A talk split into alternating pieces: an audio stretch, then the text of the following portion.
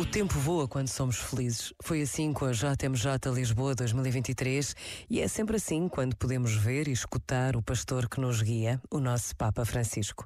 Ao longo de cinco dias densamente preenchidos, fomos vivendo inúmeras experiências de festa, de alegria, de emoção, mas também de desafios e preocupações por parte de quem tudo organizou da melhor forma que foi capaz. Hoje será o dia da grande missa de envio, o momento em que todos os peregrinos desta jornada são convidados a partir e a espalhar a boa nova que encheu o coração dos milhões de jovens e menos jovens que viveram a jornada em Lisboa, mas também todos os que a acompanharam pelo mundo fora. Dia de dar graças a Deus. Pensa nisto e boa noite. Este momento está disponível em podcast no site e na app.